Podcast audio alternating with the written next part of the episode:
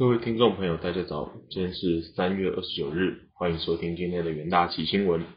首先带您看到五年期与三十年期美债值利率倒挂的新闻。美国五年期公债值利率上涨一点三个基点至二点五八八 percent，而三十年公债值利率下跌二点三个基点至二点五八一 percent。二年期公债值利率上涨三点一个基点至二点三三 percent。指标十年期公债值利率小跌一点六个基点至二点四七七 percent，这是自金融危机爆发前的二零零六年以来，短期五年期美国国债值利率首次高于长期三十年期美国政府债券的值利率。然而，交易员关注的主要值利率差，两年期和十年期的利差仍维持在正值。从历史上来看，值利率曲线在经济衰退之前会出现倒挂。投资人抛售短期政府债券，并买入较长期的债券，显示对短期经济的健康状况感到担忧。因为俄罗斯与乌克兰战事加剧了这个通膨上升，导致市场对于经济放缓的可能性感到更加紧张。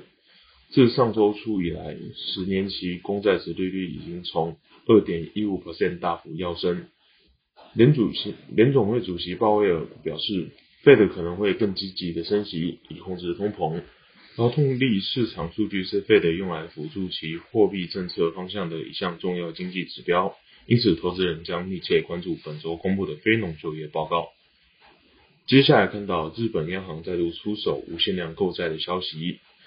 日本央行周一宣布，将再度提供无限量的政府购买方案，以压低市场利率。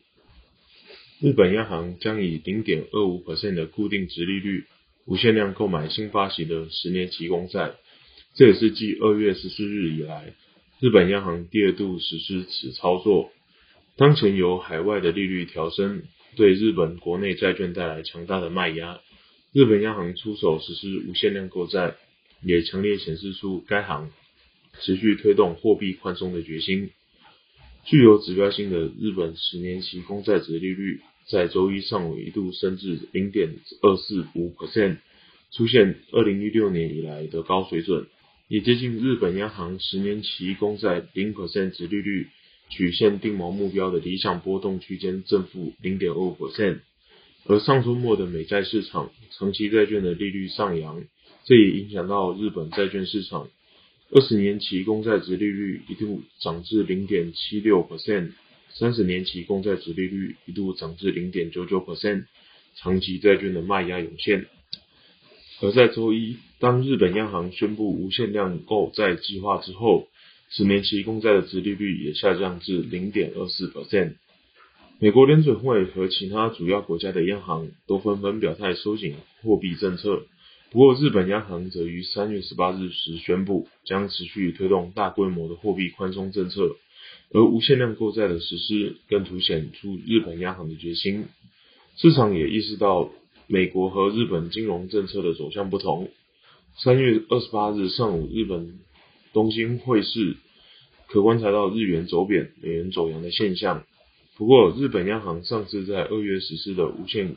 量购债计划。由于条件比市场行情差，结果没有任何一家金融机构参加。而此次日本央行实施的无限量购债，条件仍低于市场行情，预料有兴趣的金金融机构应该也不不多。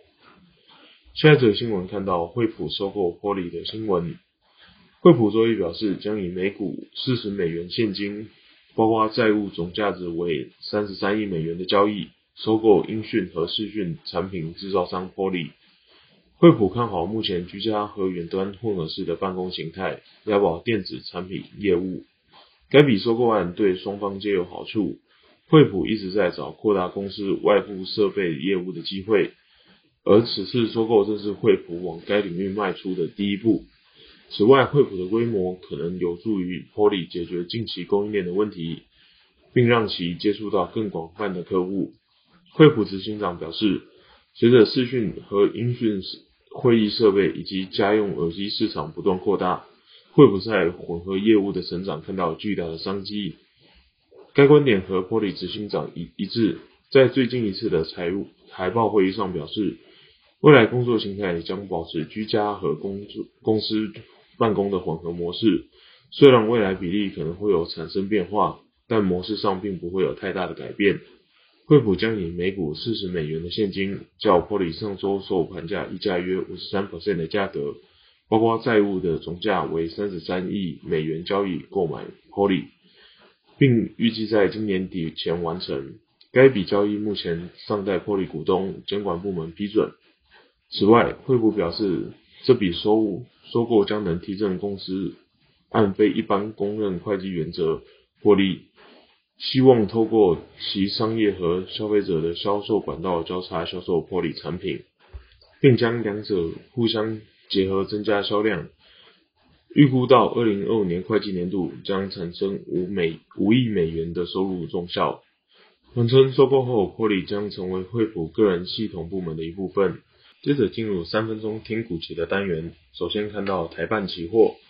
台半受惠于车用电子市场零零组件需求强劲，